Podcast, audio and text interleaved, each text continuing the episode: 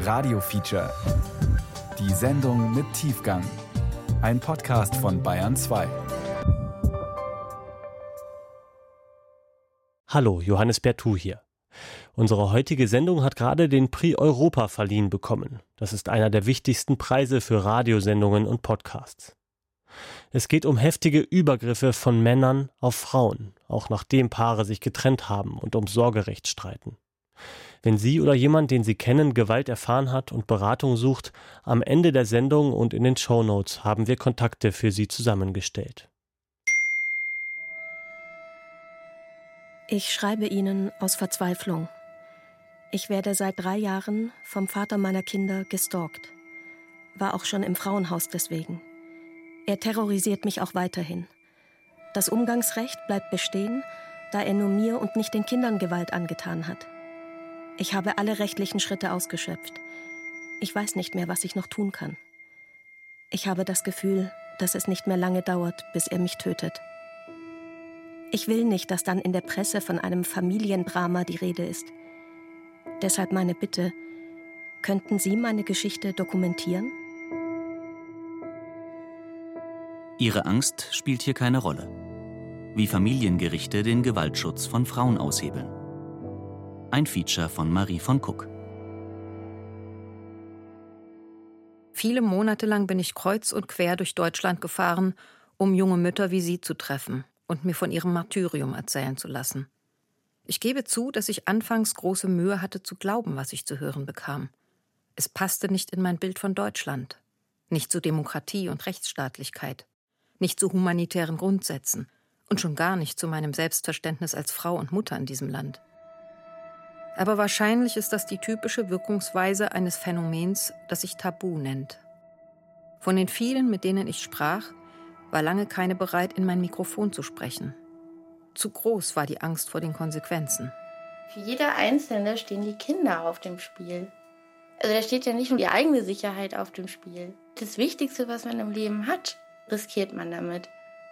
Und auch wenn ich mir von Herzen wünsche, dass nie wieder eine Mutter oder ein Kind sowas durchmachen muss, kann ich dafür nicht mein eigenes Kind opfern. Es dauerte mehrere Monate, bis ich endlich zwei Frauen fand, die den Mut aufbrachten, an diesem Feature mitzuwirken. Zumal mir wichtig war, dass sie das, was sie mir erzählten, auch belegen können. Um sie und ihre Kinder zu schützen, haben wir sie anonymisiert. Ihre Geschichten beginnen mit einer großen Liebe. Ja, ich fand das damals toll. Der hatte lange Haare. Ja, der ist so kultiviert, der ist so gebildet, der hat einen lustigen Humor, der ist irgendwie ganz cool. Die beiden Frauen sind beeindruckend gut aussehend. Dazu tough, klug, eloquent. Beide sind Akademikerinnen. Wie leicht klein zu kriegende Opfer wirken sie nicht.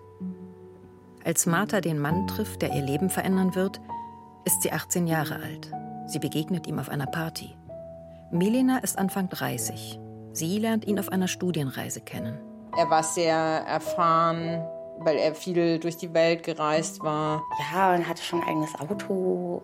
Die ersten Geschenke, die er mir praktisch gemacht hat, die waren allesamt extremst aufmerksam. Also da wusste er ganz genau, welches Opernticket wird mich erfreuen. Hat dann auch mal einen Ring gekauft oder so. Welches Theaterstück würde ich gern sehen? Fand ich damals ganz, ganz toll. Es wird sehr schnell sehr intensiv. Es fühlt sich an wie im Film. Schon bald ziehen sie zusammen. Sie haben viel Spaß. Er trägt sie auf Händen. Er hört ihr zu. Er ist so zärtlich. Aber dann, immer wieder, ganz plötzlich und wie aus dem Nichts, gerät das Glück ins Wanken. Irgendetwas hat sie falsch gemacht. Zum Beispiel, als er sie Freunden und Kollegen vorstellt. Das ist meine Freundin, die hat hier studiert, die hat das gemacht. Ja, immer fast schon ein bisschen mit mir prallen, wo ich ihm immer gesagt habe, hey, das ist mir peinlich. Und wenn wir dann nach Hause gegangen sind, dann hat er gesagt, oh, ich habe dir doch gesagt, du sollst nicht so viel reden. Das ist so peinlich, wenn du den Mund aufmachst, was du den ganzen Abend von dir gibst. Hörst du dir eigentlich zu? Man muss sich echt schämen, wenn man mit dir unterwegs ist. Das ist so dieses Hin und Her dann lagen da plötzlich Rosenblätter im Wohnzimmer. Oder er hat mir erzählt, wie stolz er auf meine guten Zensuren war im Studium. Und dann wieder, aber du bist dumm, du kannst gar nichts, was wärst du nur ohne mich? in allen Dingen machst du einfach, was du willst. Du bist einfach nichtsnutzig. Du bist einfach so ein Nichts. Als nächstes fing er an zu schreien, Sachen kaputt zu schlagen. Er hat Löcher in die Wände geboxt. Ich habe häufig gar nicht verstanden, was ist jetzt eigentlich passiert. Und dann wird man so vorsichtig. Also man fängt wirklich an, jedes Wort sich dreimal zu überlegen, bevor man es ausspricht. So als könnte man das aufhalten. Das hätte man irgendwie die Chance, darauf Einfluss zu nehmen, wenn man sich nur ruhig verhält und lieb und nett ist und nichts sagt, was ihn aufregt.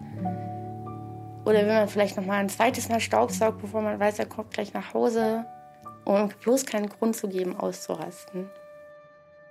Aber es passiert immer wieder. Woher die Angst kommt, die die Frauen allmählich zu beherrschen beginnt, das verstehen sie selbst nicht. Sie trennen sich von Freunden, die er nicht mag. Sie gehen nicht ohne ihn aus, weil er das nicht möchte. Er darf ihre Post lesen. Er darf ihr Handy durchstöbern. Er will immer wissen, wo sie sind. Der Verein der Frauenhauskoordinierung beschreibt das Phänomen auf seiner Webseite. Coercive Control, Zwangskontrolle. In Großbritannien ist sie strafbar. Nicht die physische Gewalt, sondern die psychische ist das vorherrschende Merkmal von Partnergewalt, sagt die Forschung. Und die beginnt mit einer Kombination aus Hollywood-Liebe und Mikroangriffen, die sich nach und nach in ihrer Intensität und Häufigkeit steigern. Die Täter manipulieren, verwirren und isolieren. Sie kontrollieren Kommunikation, Finanzen, Bewegungs- und Handlungsfreiheit. Sie zersetzen das Selbstvertrauen. So machen sie ihr Opfer von sich abhängig. Er untergräbt dich. Er trägt dich ab. Stück für Stück. Er macht dich klein und kleiner. Du verschwindest. Kaum, dass du es bemerkst. Was da passiert, illustriert Antje Joel in ihrem Buch Prügel mit dem Bild des kochenden Frosches. Setz einen Frosch in heißes Wasser und er wird sofort rausspringen. Setz ihn in kaltes Wasser und erhitze es ganz langsam und er wird sterben. So oft ich mit Betroffenen sprach, alle erzählten mir davon. Wenn wir heute hier eine Pressekonferenz haben, wahrscheinlich eine Stunde lang, da werden ungefähr 13 Frauen in dieser Zeit Gewalt erfahren in Deutschland. In dieser einen Stunde. Das ist Christine Lamprecht, im November 2021 zuständige Bundesministerin für Justiz und auch für Familie, bei der Bekanntgabe der aktuellen Kriminalstatistik zu Partnergewalt in Deutschland. Diese Zahl betrifft aber nur das Hellfeld und nur die körperliche Gewalt. Die Forschung geht davon aus, dass es auch da real mindestens 80 Prozent mehr sind, denn nur in einem Bruchteil der Fälle wird die Polizei gerufen. Die Forschung sagt auch, dass jede vierte Frau in Deutschland mindestens einmal in ihrem Leben Opfer von Partnergewalt wird. Und jeden Tag muss man damit rechnen, dass eine Frau zumindest einem Tötungsversuch ausgesetzt ist. Und jeden dritten Tag stirbt in Deutschland eine Frau an Gewalt, die als Femizid auch einzustufen ist. Getötet von ihrem Partner oder Ex-Partner. Diese Zahlen sind nicht erst seit der Corona-Pandemie so erschreckend hoch. Sie sind es seit ihrer ersten Erhebung 2016. Deswegen ist es so wichtig, mit aller Kraft dagegen zu steuern und auf dieses Thema aufmerksam zu machen und den Betroffenen vor allen Dingen Mut zu machen. Es gibt vielfältige Hilfsangebote. Äußert euch raus aus dem Tabu. Glaubt die Ministerin denn, dass die vielen Opfer die Verantwortung tragen? Müsste man sich nicht nach so vielen Jahren der Stagnation mal fragen, ob da irgendwo ein Denkfehler ist? Womöglich ist der ein Teil des Problems. Warum gehen die Frauen nicht raus aus dem Tabu? Warum senken die vielfältigen Hilfsangebote die Zahlen nicht? Bei einigen Frauen, mit denen ich sprach, blieb es bei der psychischen Gewalt. Bei Martha und Milena nicht. Was ihn auch wahnsinnig sauer gemacht hat, war, wenn ich nichts mehr gesagt habe. Dann hat er mich so oft geschubst oder Knüffe gegeben oder gewürgt oder oder getreten, bis ich irgendwas sagen musste. Also es gab keine Option, sich total zurückzuziehen. Irgendwie musste ich immer reagieren und egal wie ich reagiert habe, es hat immer das Gegenteil bewirkt. Die Polizei war schon mehrmals gerufen worden, unter anderem von seinen eigenen Eltern einmal. Naja, und dann gab es noch mehrere Zwischenfälle, wo Nachbarn die Polizei gerufen haben. Aber die Art, wie er mich angeschaut hat, als die Polizei mit mir gesprochen hat, sein Blick, der war so eisig. Ich hätte niemals in dem Moment was zur Polizei gesagt, das hätte ich mich einfach nicht getraut. Ich bewundere jede Frau, die die Polizei irgendwie ruft und dann mit der Polizei auch offen spricht. Wird nicht so häufig vorkommen, nehme ich an. Ja. Martha wird ab einem gewissen Zeitpunkt auch vergewaltigt. Immer wieder haben die Frauen den Impuls, sich zu trennen. Aber die Gewalt hinterlässt Spuren. Er hat es immer wieder geschafft, mir das Gefühl zu geben, ich kann gar nichts alleine. Ohne ihn käme ich nicht klar. Wenn ich ihn nicht mehr habe, dann bricht mein ganzes Leben zusammen wie ein Kartenhaus. Die Frauen heiraten und bekommen Kinder. Milina ein Mädchen, Martha eine Tochter und einen Sohn. Marthas Kinder entstehen nicht freiwillig. Wer seine Frau als Besitz begreift, der zieht einfach das Kondom ab, wenn er einen Kinderwunsch verspürt oder benutzt beim Vergewaltigen erst gar keins. Die Frauen müssen Haushalt und Kinder allein stemmen. Trotzdem studiert Martha. Danach will sie unbedingt arbeiten und sich beruflich entwickeln. Aber ihr Mann ist dagegen. Er droht ihr die Kinder zu nehmen, sollte sie sich ihm widersetzen. Milena arbeitet neben Kind und Haushalt als Hochschuldozentin. Nach außen ganz normale Familien. Kaum jemand bemerkt etwas. Die Gewalt nimmt weiter zu. Die Kinder sind nun unfreiwillige Zeugen. Seit der Schwangerschaft und seit der Geburt hat sie einfach alles miterlebt und da gab es alles.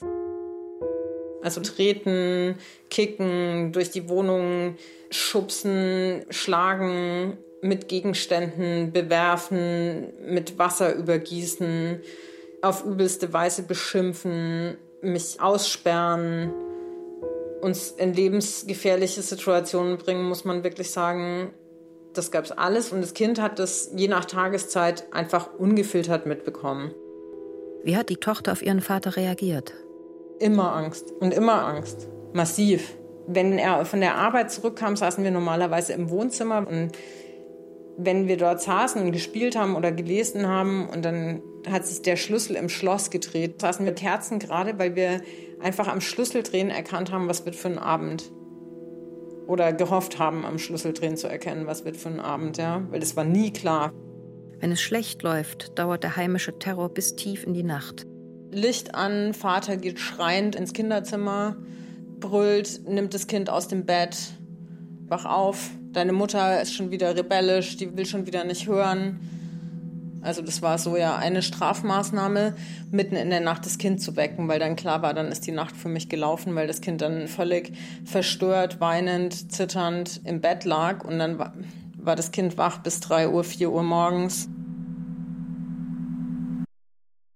Auch Marthas Kinder erleben von klein auf die Gewalt des Vaters und die Angst der Mutter. Aber wenn der Vater die Mutter vergewaltigt, achtet er zunächst noch darauf, dass die Kinder davon nichts mitbekommen. Doch eines Tages steht die fünfjährige Alice plötzlich im Schlafzimmer. Das Kind war in seinem eigenen Zimmer meistens. Das kam natürlich raus, um zu gucken, warum ich schreie. Und dann hat er sie einfach wieder weggeschickt. Und nach dem Motto, mach die Tür zu, geh in dein Bett, du sollst nicht wieder aufstehen. Das Kind steht wie gelähmt. Es nässt sich ein. Er hat trotzdem nicht aufgehört. Und hat dann Sachen nach ihr geschmissen, damit sie weggeht. Schuhe, Kleidungsstücke, was er so zu fassen kriegt, während er die Mutter weiter stößt und schlägt und wirkt. Doch das Mädchen rührt sich nicht vom Fleck. Als er endlich fertig ist, steht Martha auf und sagt ihm, dass Schluss ist, dass sie endgültig die Trennung will, nach elf Jahren Gewalt. Sie meint es ernst. Seine Antwort ist heftig. Ich habe Martha als Kundin der Bibliothek kennengelernt. Dorthin kam sie häufig mit ihren beiden Kindern Alice und Tim. In dieser Zeit entstand ein freundschaftlicher Kontakt zwischen mir und Martha. Marthas Freundin hat vor fünf Jahren einen Zeugenbericht geschrieben. Für den Fall, dass jemand fragt die Polizei vielleicht oder das Gericht, weil sie weiß, dass das mit den Beweisen bei häuslicher Gewalt schwierig sein kann. Sie hat deshalb alles so genau wie möglich festgehalten.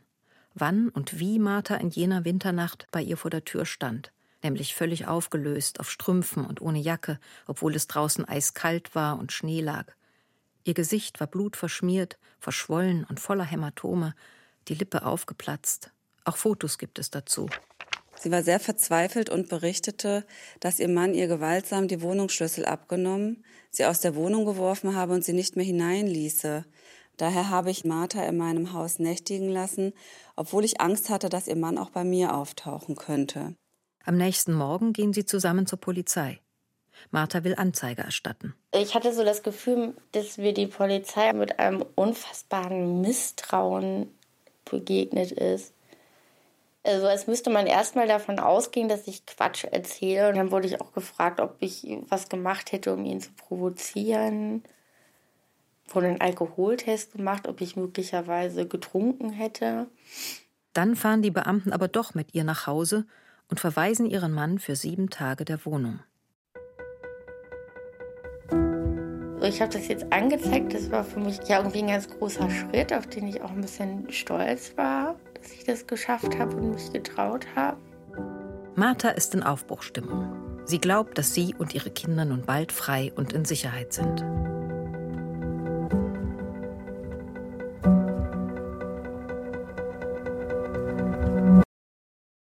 Auch bei Melina kommt es nach zehn Ehejahren zum Showdown. Es geschieht am späten Abend, das Kind ist schon im Bett. Der Streit eskaliert wie so oft an einer Nichtigkeit. Er verfolgt sie brüllend durch die Wohnung, tritt sie, zerrt sie an den Haaren, schlägt ihr die Faust ins Gesicht. Dann irgendwann wurde das halt so brachial, dass er mich gewürgt hat. An dem Abend hatte ich das Gefühl, da sind wir so nah wie noch nie an den Punkt gekommen, wo er einfach alles machen würde. Melina hat Todesangst. Sie bekommt keine Luft. Panisch versucht sie, seine Finger von ihrem Hals zu lösen. Da steht plötzlich die sechsjährige Luise im Zimmer. Der Vater sieht das Kind und lockert kurz den Griff. Diese Sekunde nutzt Melena. Mit einem Sprung ist sie beim Kind. Sie nimmt Luise auf den Arm und flieht mit ihr auf den Balkon. Mein letzter Gedanke war eigentlich, wenn er rauskommt, dann springe ich mit dem Kind runter. Aus dem zweiten Stock. Unten ist der Garten. Rasen. Da haben sie immerhin eine Chance. Aber zum Glück hat sie ihr Smartphone bei sich. In höchster Not ruft sie jetzt die Polizei an. Zum ersten Mal nach all den Jahren.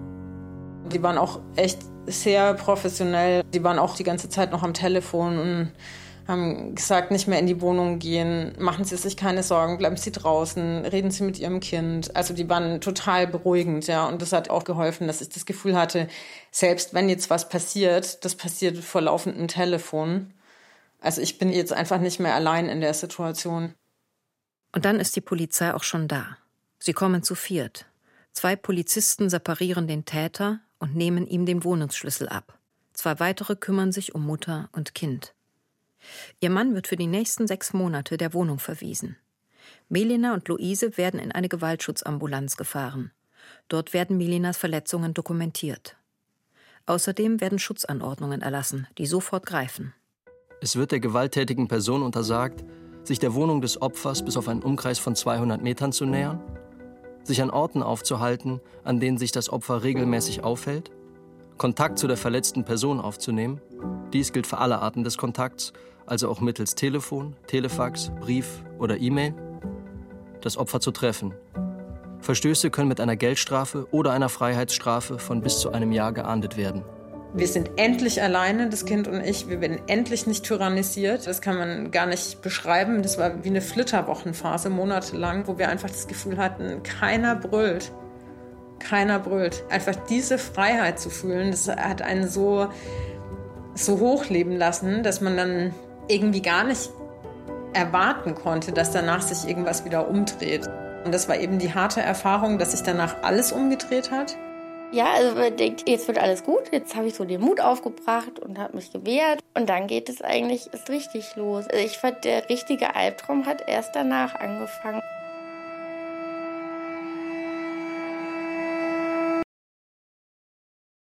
Morgen. Magst du einen Kaffee? Ja, gerne. Wie geht's dir? Als ich Martha fünf Jahre nach der Trennung von ihrem Mann treffe, lebt sie am Existenzminimum und ist hoch verschuldet. Sie sieht erschöpft aus. Ihre kleine Wohnung ist voller Kinderfotos, Kinderzeichnungen und Kinderbasteleien. Jede Wand ist damit geschmückt, jedes Regal, jede Schranktür. Ich habe lediglich noch ein Umgangsrecht jedes zweite Wochenende, einen Teil der Ferien. denn die Kinder leben bei ihrem Ex-Mann. Sie habe sie nach der Trennung so gut wie verloren. Ich darf mit meinen Kindern nicht zum Arzt gehen, ich darf nicht zur Schule, ich darf sie nicht zu irgendwelchen Hobbys anmelden, ich darf wirklich nichts mehr, ich habe kein Sorgerecht. Außerdem habe sie die große Sorge, dass ihr Ex-Mann auch den Kindern Gewalt antut. Und das würde sie beinahe verzweifeln lassen. Sie habe deshalb schon oft gedacht, dass es ein Fehler war, sich zu trennen. Dieses verzweifelte Resümee höre ich von vielen Frauen, auch noch Jahre nach dem so hoffnungsvollen Aufbruch. Also dieses gemeinsame Sorgerecht hebelt den Gewaltschutz aus. So klar muss man das auf den Punkt bringen. Das beides ist nicht kompatibel im Moment. Das ist Carola Wilke, Sozialpädagogin und Verfahrensbeiständin. 2015 rief sie eine Selbsthilfegruppe für Betroffene ins Leben. Wir haben mit 20 Frauen angefangen und mittlerweile sind es 2500 aus ganz Deutschland. Wenn ein Gewalttäter und sein Opfer gemeinsame Kinder haben, dann geht der Befreiungsversuch des Opfers oft sehr böse aus, sagt Carola Wilke. Der erste Schock kommt früh. Martha erzählt, dass ihr Mann, kaum dass er von der Polizei der Wohnung verwiesen worden war, beim Jugendamt angerufen und den Umgang mit seinen Kindern eingefordert habe. Das Jugendamt habe sie daraufhin kontaktiert und aufgefordert, ihm umgehend diesen Umgang zu ermöglichen. Würde sie sich weigern, sei das als Kindeswohlgefährdung zu werten und würde entsprechende Folgen für sie haben. Sie sei also gezwungen gewesen, ihren Mann trotz Gewaltschutzanordnung und Abstandsgebot ungeschützt auf einem Spielplatz zu treffen. Milena ergeht es ähnlich. Ich kam praktisch von dem Gewaltschutz, der gut funktioniert hatte, in Sie müssen den Umgang gewährleisten. Da ist niemand da, der auf Sie aufpasst. Es hätte ja was passieren können. Es gab ja auch Morddrohungen jeder Art und sehr häufige. Das hat aber einfach keine Rolle mehr gespielt, sondern es war einfach so, dass ich die Umgänge zu organisieren hatte. Melina zeigt mir die verzweifelten Mails, die sie damals ans Jugendamt geschrieben hat. Martha schildert ihre verzweifelten Telefonate. Beide Frauen hätten eindringlich versucht, den Jugendamtsmitarbeitern ihre Situation deutlich zu machen, ihre Angst vor den Gewalttätern, die Risiken für sich selbst und für ihre Kinder. Aber es habe kein Erbarmen gegeben. Ich habe Schwierigkeiten, das zu glauben. Deshalb frage ich bei verschiedenen Jugendämtern an. Ich möchte wissen, nach welchen Prinzipien und Konzepten man dort in solchen Fällen arbeitet. Nach mehreren Absagen erklärt sich endlich Frau Bobe, eine langjährige Beraterin vom Jugendamt Erfurt, bereit, mich zu einem Gespräch zu treffen. Wir sind nicht allein in ihrem Büro. Die Pressesprecherin der Behörde sitzt auch dabei. Nur weil es ein Kontaktverbot zwischen Eltern gibt, heißt das nicht, dass der Elternteil nicht mehr das Recht auf Umgang mit den Kindern hat. In der Rolle als Mutter ist es die Aufgabe, trotzdem dem Kind den Umgang mit dem Vater zu gewähren oder eben auch andersrum. Ich will hier nicht immer nur die Mutter in den Fokus nehmen, der Vater kann genauso Opfer von Gewalt sein. Den Kontakt, den braucht das Kind trotzdem, auch wenn es ein Gewalttäter ist? Frau Bube wird nervös. Naja, der könne ja zumindest vorübergehend auch begleitet stattfinden. Die Pressesprecherin schüttelt den Kopf und gestikuliert ihre Kollegin, das Gespräch hier sofort abzubrechen. Nee, nee, das geht gerade in eine Richtung, wo, wo das eigentlich gar nichts mehr mit dem Thema zu tun hat. Das hat nicht mit dem Thema zu tun? Ich verstehe es nicht so richtig, warum? Weil dann vielleicht daraus gedreht wird, wir schicken Kinder zu Gewalttätern oder. Nee, also. Bei Gewaltbeziehungen seien sie auch gar nicht zuständig, meint die Pressesprecherin. Das sei Sache des Familiengerichtes. Solche Fälle hätten sie hier nicht. Das meine ich doch. Ja, das ist doch genau, das ist doch dann der Part, wo wir gar nicht mehr mit den Familien hier sitzen, sondern das ist ein Part, wo dann das Familiengericht entscheidet. Wir kommen nicht weiter. Wie kann das sein, dass eine Beraterin des Jugendamtes mit Hauptaufgabengebiet Elternkonflikte nach Trennung und Scheidung angeblich nichts mit Gewaltbeziehungen zu tun hat. Bei der hohen Zahl an Betroffenen. Laut einer Sekundäranalyse von Dr. Monika Schröttle von 2009 kommen in etwa jeder fünften Paarbeziehung gesundheitlich relevante Formen von Gewalt gegen die Frau vor. Und jede siebzehnte Paarbeziehung ist sogar von schwerer bis lebensbedrohlicher Gewalt geprägt. Warum sprechen diese Jugendamtmitarbeiter nicht mit mir über das Thema? Dr. Marc Serafin, Leiter des Jugendamtes in St. Augustin, hat kein Problem damit. Er ist auch Dozent an der Katholischen Hochschule. Ja, wir haben damit zu tun, ja, ja. Partnerschaftsgewalt, die angezeigt wird, die landet bei der Polizei erstmal und dann automatisch auch beim Jugendamt, wenn Kinder da sind. Ne? Dann werden wir informiert und dann nehmen wir unmittelbar auch Kontakt auf mit dieser Familie. Ob denn Gewalt gegen den Partner oder die Partnerin im Beisein des Kindes nicht auch Gewalt gegen das Kind sei, will ich wissen. Das ist rücksichtslos gegenüber dem Kind und das ist auch traumatisierend für Kinder, aber es ist keine unmittelbare Gewalt gegen das Kind selbst. Ein Elternteil, der gewalttätig geworden ist gegenüber seinem Partner oder seiner Partnerin, der kann trotzdem ein guter Elternteil für sein Kind sein. Das sind zwei verschiedene Paar Schuhe, so möchte ich mal sagen. Ne? Ja, das ist so. Für die gesunde Entwicklung eines Kindes sei nun mal der Erhalt einer engen Bindung zu beiden Elternteilen elementar, erklärt mir Dr. Serafin. Diese Erkenntnis ist noch recht jung. Noch bis in die 90er Jahre hinein hielt man eine stabile Bindungsperson für ausreichend. Nach Trennungen fiel diese Rolle meist der Mutter zu. Es gab Anfang der 90er Jahre eine große soziologische Untersuchung dazu von der Hamburger Soziologin Peters, die festgestellt hat, dass schon nach einem Jahr, spätestens nach anderthalb Jahren nach der Trennung, der Kontakt zu den allermeisten Vätern verloren gegangen war. Und ja, das ist natürlich kein wünschenswertes Ergebnis. Und ab diesem Zeitpunkt hat eigentlich so ein Umdenken angefangen, auch mit angeschoben durch Selbsthilfeorganisationen der Väter. Die Väterbewegung begann Ende der 80er Jahre intensiv und öffentlichkeitswirksam, um ihr Recht auf paritätische Teilhabe an der Kindererziehung zu kämpfen. Mit großem Erfolg. Die Väterrechte wurden und werden seitdem deutlich gestärkt und gefördert. Carola Wilke bestätigt das. Weil die ja viele Jahre auch regelrecht aussortiert worden sind an den Familiengerichten, ne? gerade so in den 70er, 80er Jahren. Da waren also durch die Bank weg die Mütter die Gewinner, wenn ich das mal so sagen darf. Und die Väter haben diese Zeit genutzt, in den vergangenen Jahren viel Lobbyarbeit zu betreiben und diesen Satz in die Gehirne der Familienrichter zu implantieren, wenn ein Kind keinen Kontakt zu beiden Elternteilen hat, wird es schweren Schaden nehmen. Die Väterbewegung ist nicht nur politisch und medial sehr aktiv, sie bildet auch seit Jahren Richter, Anwälte, Jugendamtsmitarbeiter, Gutachter, Familientherapeuten, Berater und Verfahrensbeistände fort. Eine Mutter, die sich heute gegen den Umgang des Vaters mit dem Kind wehrt, ganz egal aus welchen Gründen, setzt sich schnell dem Vorwurf aus, die Bindung des Kindes zum anderen Elternteil schädigen zu wollen. Im Fachjargon bindungsintolerant zu sein.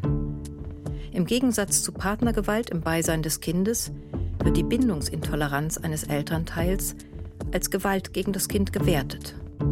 Und gemeint damit ist eben, dass Elternteile gegenseitig verpflichtet sind, die Bindung des Kindes an den anderen Elternteil und andere wichtige Bezugspersonen nicht nur zu tolerieren, sondern auch zu fördern. Eltern, die damit ein Problem haben, werden verpflichtet, Familienberatungen, Coachings oder Elternkurse aufzusuchen und daran zu arbeiten. Wenn Eltern selber ihre Konflikte nicht beheben wollen oder können, dann brauchen die ja Hilfe von professionellen Personen, die sie dabei anleiten, dass sie das besser können. Und manchmal muss man Eltern auch dazu verpflichten. Ja, wir nennen das in der Sozialarbeit dann einen Zwangskontext für Beratung herstellen. Es hieß halt, wir sind jetzt getrennt und wir müssen jetzt miteinander zurechtkommen. Wir können das jetzt nicht auf dem Rücken der Kinder austragen. Ich habe ganz klar gesagt, dieser Mensch ist gefährlich. Ich habe Angst vor ihm. Und dann hieß es, dann muss ich meine Angst halt in den Griff kriegen. Eltern, die sozusagen gar nicht mitwirkungsbereit sind, die sind schon davon bedroht, dass ihnen auch die rechtliche elterliche Sorge entzogen werden kann. Ich frage Dr. Serafin, ob das allgemein auch für Eltern gilt, die im Vorfeld Partnergewalt erlebt haben. Er bejaht. Die Eltern sind ja getrennt. Von der Sache her kann ich da keine, keine Gefährdung erkennen. Ich heiße Susanne Nothaft. Ich bin Hochschullehrerin für Recht an der Katholischen Stiftungshochschule und beschäftige mich seit mehreren Jahrzehnten mit der Arbeit gegen Gewalt an Frauen und Kindern. Die renommierte Forscherin aus München erklärt mir, dass das eine gefährliche Fehleinschätzung sei. Bei Gewaltbeziehungen trifft das Gegenteil zu. Die Phase der Trennung und die fünf Jahre danach sind sowohl für die Frauen als auch für die Kinder die gefährlichsten. Ich würde bei häuslicher Gewalt nie von einem Konflikt sprechen, sondern einem System von Macht und Kontrolle wo sozusagen der gewaltausübende Elternteil, und wenn Sie in die Statistik sehen, ist es in der Regel der männliche gewaltausübende Elternteil, geradezu eine narzisstische Kränkung erfährt, wenn die Frauen mit ihren Kindern sich verabschieden von diesem Gewaltsystem, indem sie im besten Fall in ein Frauenhaus ziehen. Das heißt, solchen misshandelnden Partnern und Vätern ist das oberste Ziel gar nicht so sehr das plötzlich wieder erwachte Interesse an aktivem Erziehen ihrer gemeinsamen Kinder, sondern im Prinzip das Wiederherstellen der Kontrolle über die Frau und die Kinder. Das Recht, Umgang mit den Kindern zu haben, würde solchen Tätern immer wieder eine willkommene Gelegenheit bieten, an ihren Opfern dran zu bleiben.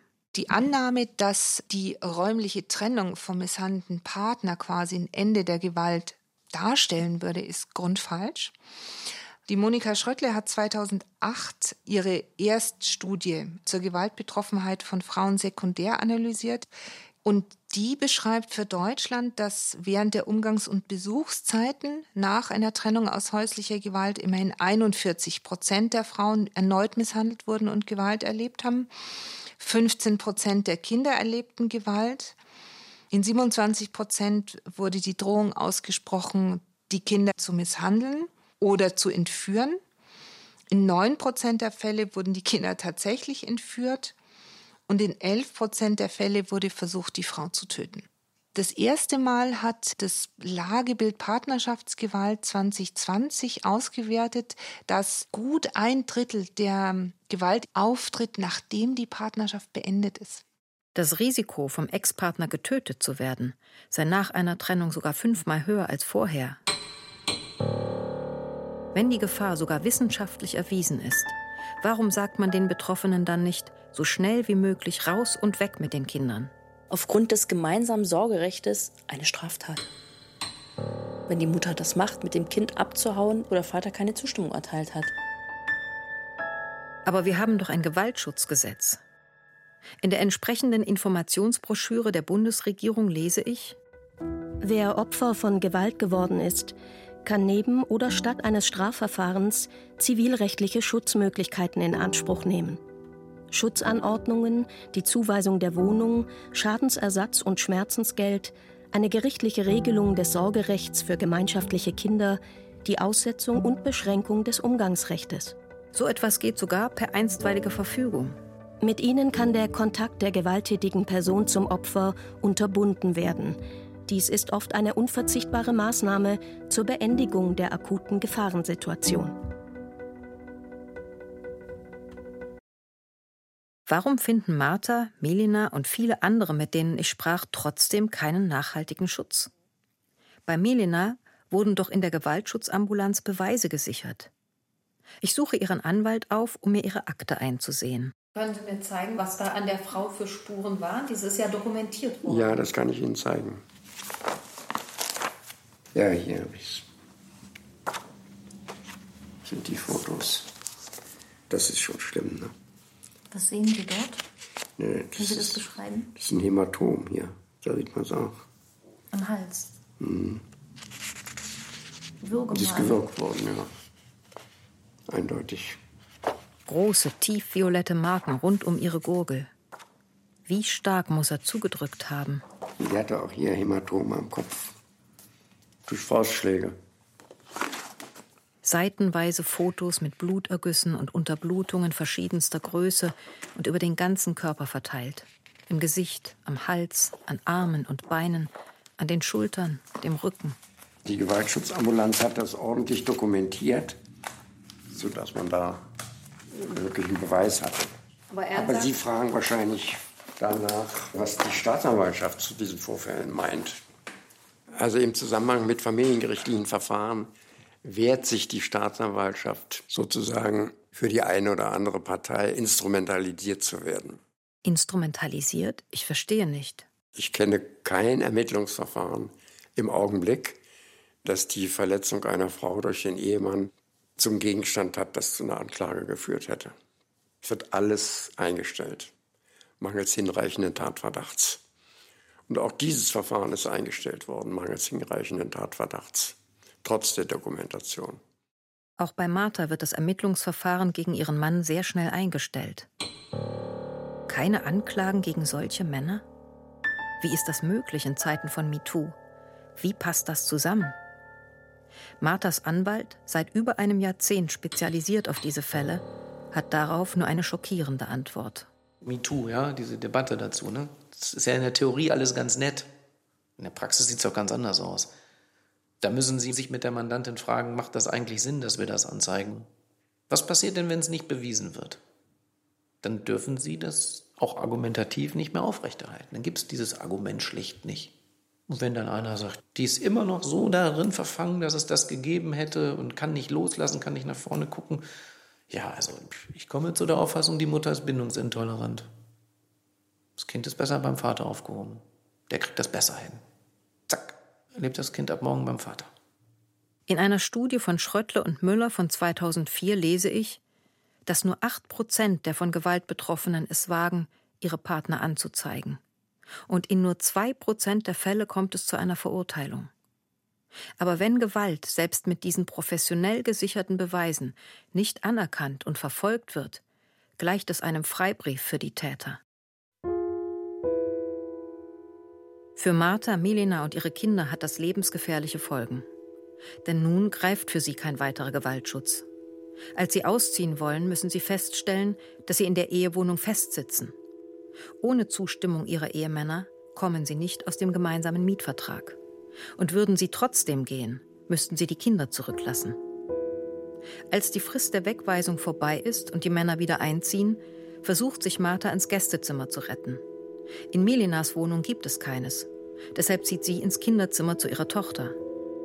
Nachts schließen sich die Frauen ein. Es folgen schlimme Monate. Die Männer akzeptieren die Trennung nicht, werden wieder gewalttätig. Immer wieder bedrohen sie das Leben der Frauen. Und nun auch das der Kinder. Aber noch einmal die Polizei zu rufen, das wagen die Frauen nicht. Denn dann würde wieder dem Jugendamt Meldung gemacht und sie müssten fürchten, ihre Kinder zu verlieren.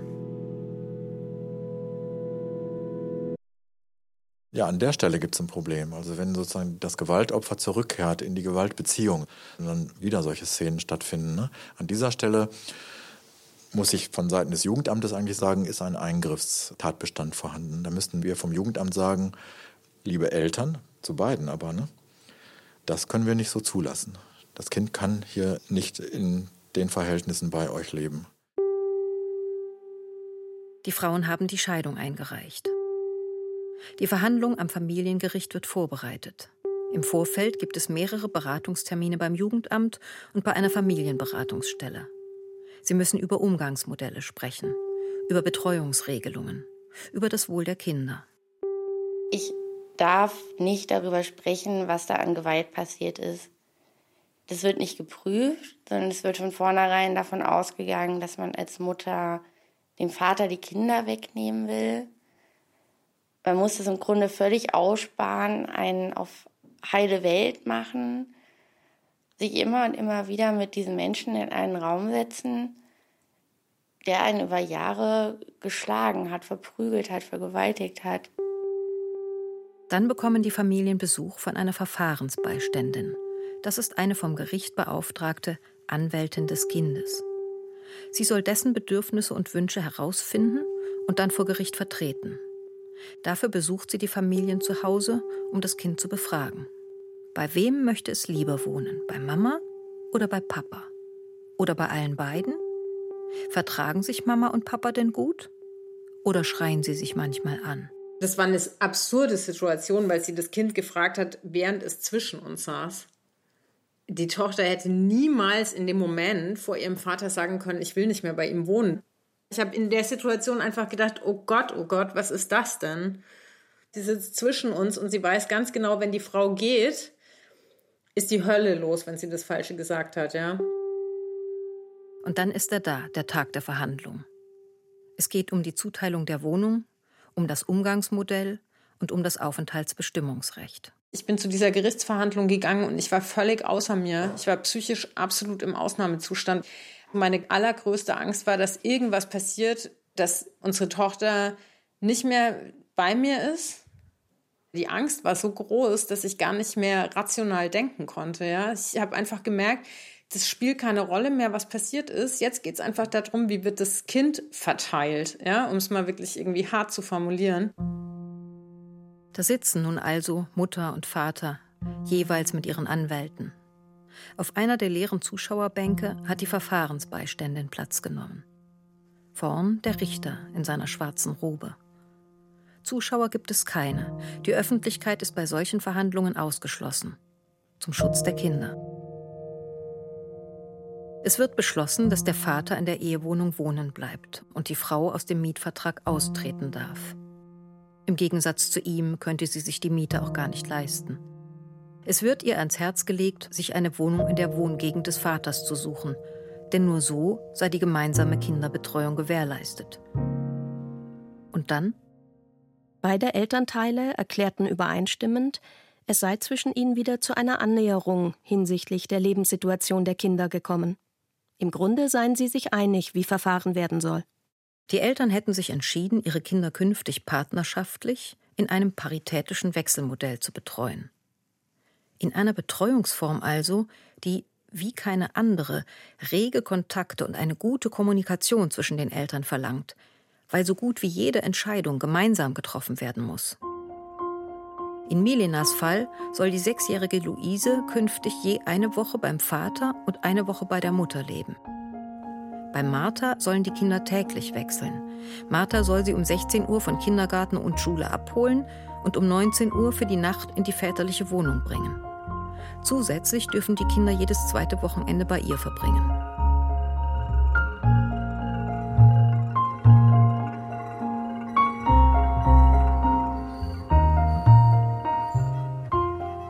Solche und ähnliche einvernehmliche Vereinbarungen finde ich in den Gerichtsakten vieler gewaltbetroffener Frauen. Ein wundersamer Friedensprozess in nur wenigen Wochen? Davon, wie diese einvernehmlichen Vereinbarungen zustande gekommen seien, stünde im Protokoll natürlich nichts, erklärt mir Carola Wilke. Da werden wirklich die Daumenschrauben ordentlich angesetzt im Gerichtssaal. Also Bedrohungen, Nötigungen sind an der Tagesordnung. Das würden Sie so nie in einem Strafgerichtssaal erleben. Aber dieser Einigungsgedanke, der über allem quasi schwebt, ist wirklich so präsent, dass man so viel Schrecken verbreitet im Gerichtssaal bei den Müttern, die also Gewalt erlebt haben, dass man denen also die Kinder noch nimmt, staatlich legitimiert. Und wie gesagt, wenn eine Mutter bedroht wird, wir nehmen dir dein Kind, dann unterschreibt die alles. Ich glaube, dass er sehr planvoll vorgegangen ist und dass er sehr gut beraten wurde. Das wurde mir im Nachhinein alles erst klar. Der Vater, der in all den Jahren Vollzeit und mehr arbeitete und nie zuvor irgendein Interesse zeigte, sich um die Betreuung seines Kindes zu kümmern, hat vor der Verhandlung seinen Arbeitsvertrag ändern lassen und seine Arbeitsstunden reduziert. Das Jugendamt hat mir einfach ganz klar gesagt, okay, Sie arbeiten jetzt Vollzeit, der Vater arbeitet Teilzeit. Noch dazu verdienen sie weniger. Ja, für das Wohl des Kindes kann er im Moment nachweislich besser sorgen als sie. Es kann darauf rauslaufen, wenn sie nicht das Wechselmodell akzeptieren, dass sie weniger Umgang mit dem Kind bekommen. Und das hat mir wahnsinnige Angst gemacht, weil dann natürlich auch gleich wieder im Hintergrund ablief, wie ist es mit diesem Vater zu leben. Das Jugendamt, Familienberatungsstellen und Gericht, die drei müssen eng zusammenarbeiten. Das Gericht kann verpflichten, es hat die Autorität. Das Jugendamt organisiert die Hilfe, steuert die Hilfe und die Familienberatung geht in diese Partnerschaftsberatung sozusagen, ja, in die Auflösung der Konflikte. Häufig ist es so, dass die sich vorher alle abgesprochen haben und dann eben diese eine Lösung präsentieren, die die alle für richtig halten. Wenn die professionellen Instanzen, die drei, die ich genannt habe, hier eng und mit einer Sprache zusammenwirken, dann hat das in aller Regel eine erhebliche Wirkung auf die Eltern. Mit einer Sprache. Was ist damit gemeint? Die von allen Instanzen einvernehmlich ausgesprochene Drohung, dass demjenigen, der hier nicht mitspielt, sich gar wehrt, der Verlust der Kinder droht? Eltern möchten den Kontakt zu ihren Kindern nicht verlieren, möchten auch ihre Rechte nicht verlieren. Und deshalb, wenn das im Raume steht, ist das schon eine hilfreiche Motivation, möchte ich mal sagen, auch sehr wenig mitwirkungsbereite Eltern doch dazu zu bewegen, ja, an ihren Spannungen zu arbeiten. Beschleunigte Verfahren, das Einschalten von Beratungsstellen und Mediatoren, der konzertierte institutionelle Druck auf Eltern zu einer einvernehmlichen Lösung zu kommen, ich habe schon einmal davon gehört. Das Konzept nennt sich Kochemer Praxis, weil ihr Erfinder ein Richter in Kochem an der Mosel war. Ziel ist, die Eskalation von Elternstreitigkeiten nach der Trennung zu verhindern und so den Kindern den Vater zu erhalten. Der Sprecher des Vereins Väteraufbruch für Kinder, Markus Witt, erzählte mir begeistert davon, als ich ihn vor zwei Jahren zu einem Interview zum Thema Unterhaltspflichten traf. Dieser Richter war immer bewaffnet im Gerichtssaal. Das war das Besondere bei ihm. Er hatte zwei Waffen dabei, den linken und den rechten Zeigefinger. Und den hat er im Zweifelsfall drohend erhoben und hat gesagt, und wenn ihr hier wieder in meinen Gerichtssaal zurückkommt und keine Entscheidung getroffen habt, dann treffe ich eine Entscheidung, die euch beiden nicht gefallen wird. Der Väteraufbruch für Kinder gehört zu den größten und einflussreichsten Vereinen der Väterbewegung. Er wirbt auch intensiv für das paritätische Wechselmodell als Norm nach Trennungen und hat maßgeblich daran mitgewirkt, dass 2009 zentrale Teile der Kochmer Praxis in das Familienverfahrensgesetz FAMFG aufgenommen wurden. Paragraph 156. Das Gericht soll in jeder Lage des Verfahrens auf ein Einvernehmen der Beteiligten hinwirken. Das Gericht kann anordnen, dass die Eltern an einem Informationsgespräch über Mediation oder über eine sonstige Möglichkeit der außergerichtlichen Konfliktbeilegung teilnehmen. Ich fragte Markus Witt, was denn aber im Fall gewalttätiger Elternteile geschehen solle. Das Kind hat keine anderen und es wird diese in der Regel dann auch lieben. Und selbst in Fällen, wo vielleicht tatsächlich Dinge passiert sind, mit Gewalt, Missbrauch oder ähnliches, man weiß, dass auch diese Kinder diesen Elternteil immer noch lieben.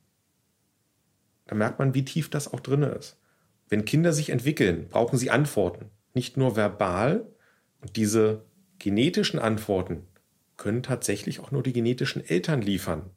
So wundert es auch nicht, dass der Gewalttäter aus mindestens einem der hier porträtierten Fälle Beratung und Unterstützung beim Väteraufbruch für Kinder gesucht hat. Martha und Melina können zwar nun endlich in eine eigene Wohnung umziehen, aber die Folgen der sogenannten einvernehmlichen Entscheidung zum Wechselmodell sind für sie und ihre Kinder katastrophal.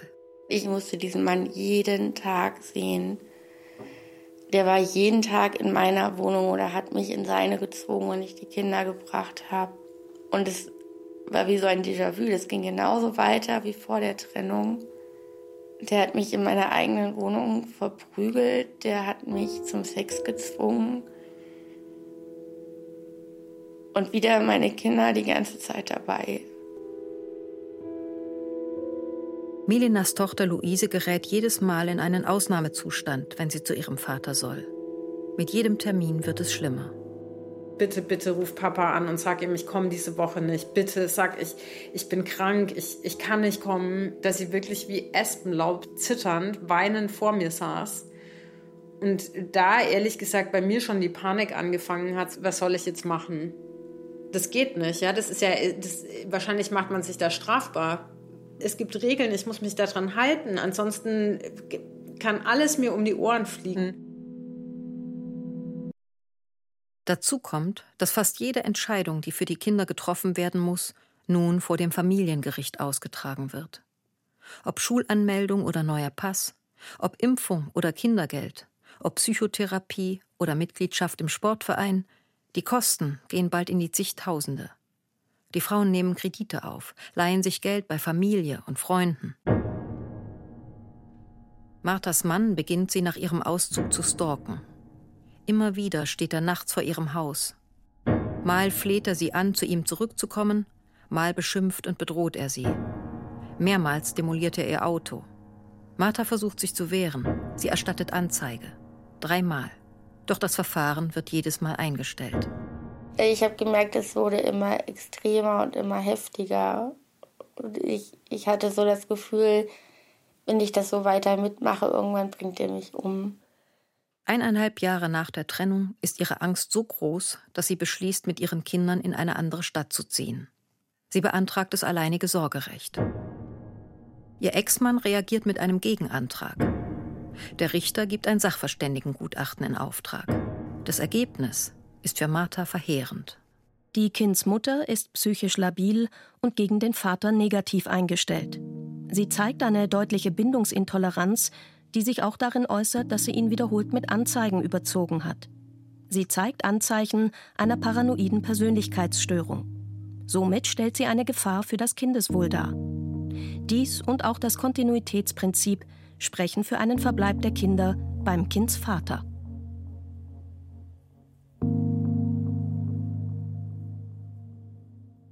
Eine Studie der Fernuni Hagen aus dem Jahr 2014 kommt zu dem Ergebnis, dass mehr als 50 Prozent der Gutachten in familiengerichtlichen Verfahren deutliche fachliche Mängel aufweisen. Und in einer wissenschaftlichen Befragung der Ludwig-Maximilians-Universität München von 2013 gab fast jeder zweite psychologische Gutachter an, schon vom Richter vorab signalisiert bekommen zu haben, wie das Ergebnis auszufallen habe. Und dann haben die angefangen, wirklich darüber zu lachen, dass man ja ständig gerade im Familienrecht auf diese angeblichen Vergewaltigungsopfer trifft. Man sitzt da und man hat diese ganzen Bilder im Kopf, was mit einem gemacht worden ist.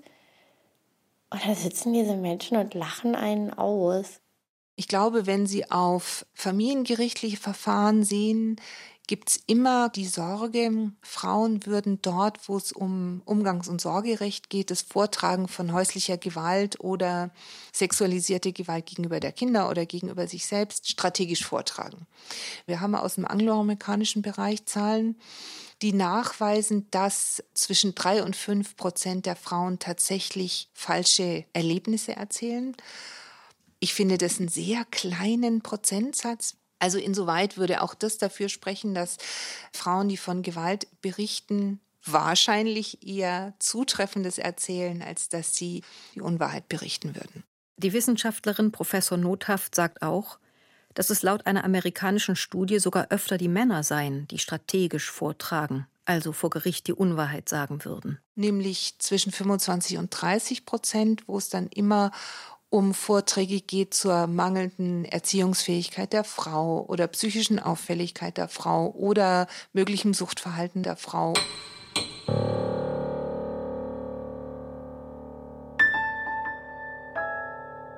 Marthas Anwalt sagt mir, dass sich am Entzug des Sorgerechtes vorerst nichts mehr ändern lasse. Der Rechtsstaat sei hier an seiner Grenze. Dann können sie vielleicht auch noch eine Verfassungsbeschwerde machen, ne, die sie im Zweifel auch nicht durchkriegen. Und dann muss man auch irgendwann sagen, du, juristisch ist das Ding jetzt erledigt. Das ist natürlich nur schwer verständlich zu machen. Vor kurzem ist der Vater mit den Kindern umgezogen. Sie leben jetzt 250 Kilometer weit von Martha entfernt. Mir wird jegliches Recht genommen, meinen Kindern irgendwie zu helfen. Ich kann nichts mehr machen für sie. Ich kann nur hoffen, dass meine Kinder sich trauen, mit Dritten darüber zu sprechen, was sie erlebt haben und auch, wie es ihnen jetzt geht. Aber ich selber kann nichts tun. Man hat mir jegliche Möglichkeit genommen, sie da rauszuholen und ihnen zu helfen.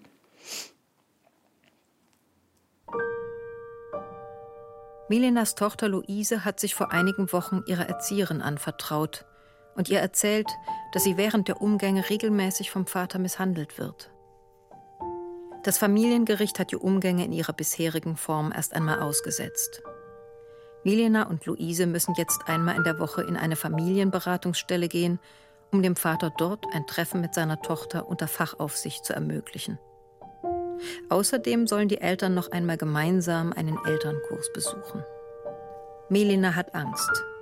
Sie hat Angst, dass sie Luise verliert, falls das Kind den Umgang ganz verweigert.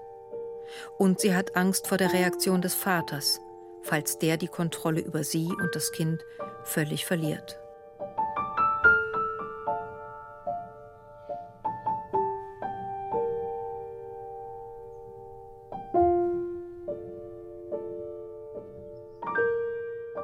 Ihre Angst spielt hier keine Rolle wie Familiengerichte den Gewaltschutz von Frauen aushebeln. Ein Feature von Marie von Kuck. Es sprachen Sigrid Burgholder, Moritz Heidelbach und die Autorin. Ton Thomas Wedig und Michael Morawitz. Regie Beatrix Ackers. Redaktion Wolfgang Schiller. Eine Produktion des Deutschlandfunks mit dem Südwestrundfunk und dem Westdeutschen Rundfunk 2022. Das war das Radiofeature über Gewalt gegen Frauen oft im Rahmen von Auseinandersetzungen ums Sorgerecht. Wenn Sie Frauen kennen, die durch ihre Partner bedroht werden oder wenn Sie selbst betroffen sind, kostenlose und anonyme Unterstützung gibt es unter der Telefonnummer 08000 116 016 oder auf www.hilfetelefon.de. Sie finden die Infos auch in den Shownotes. Bis nächste Woche, Ihr Johannes Bertou.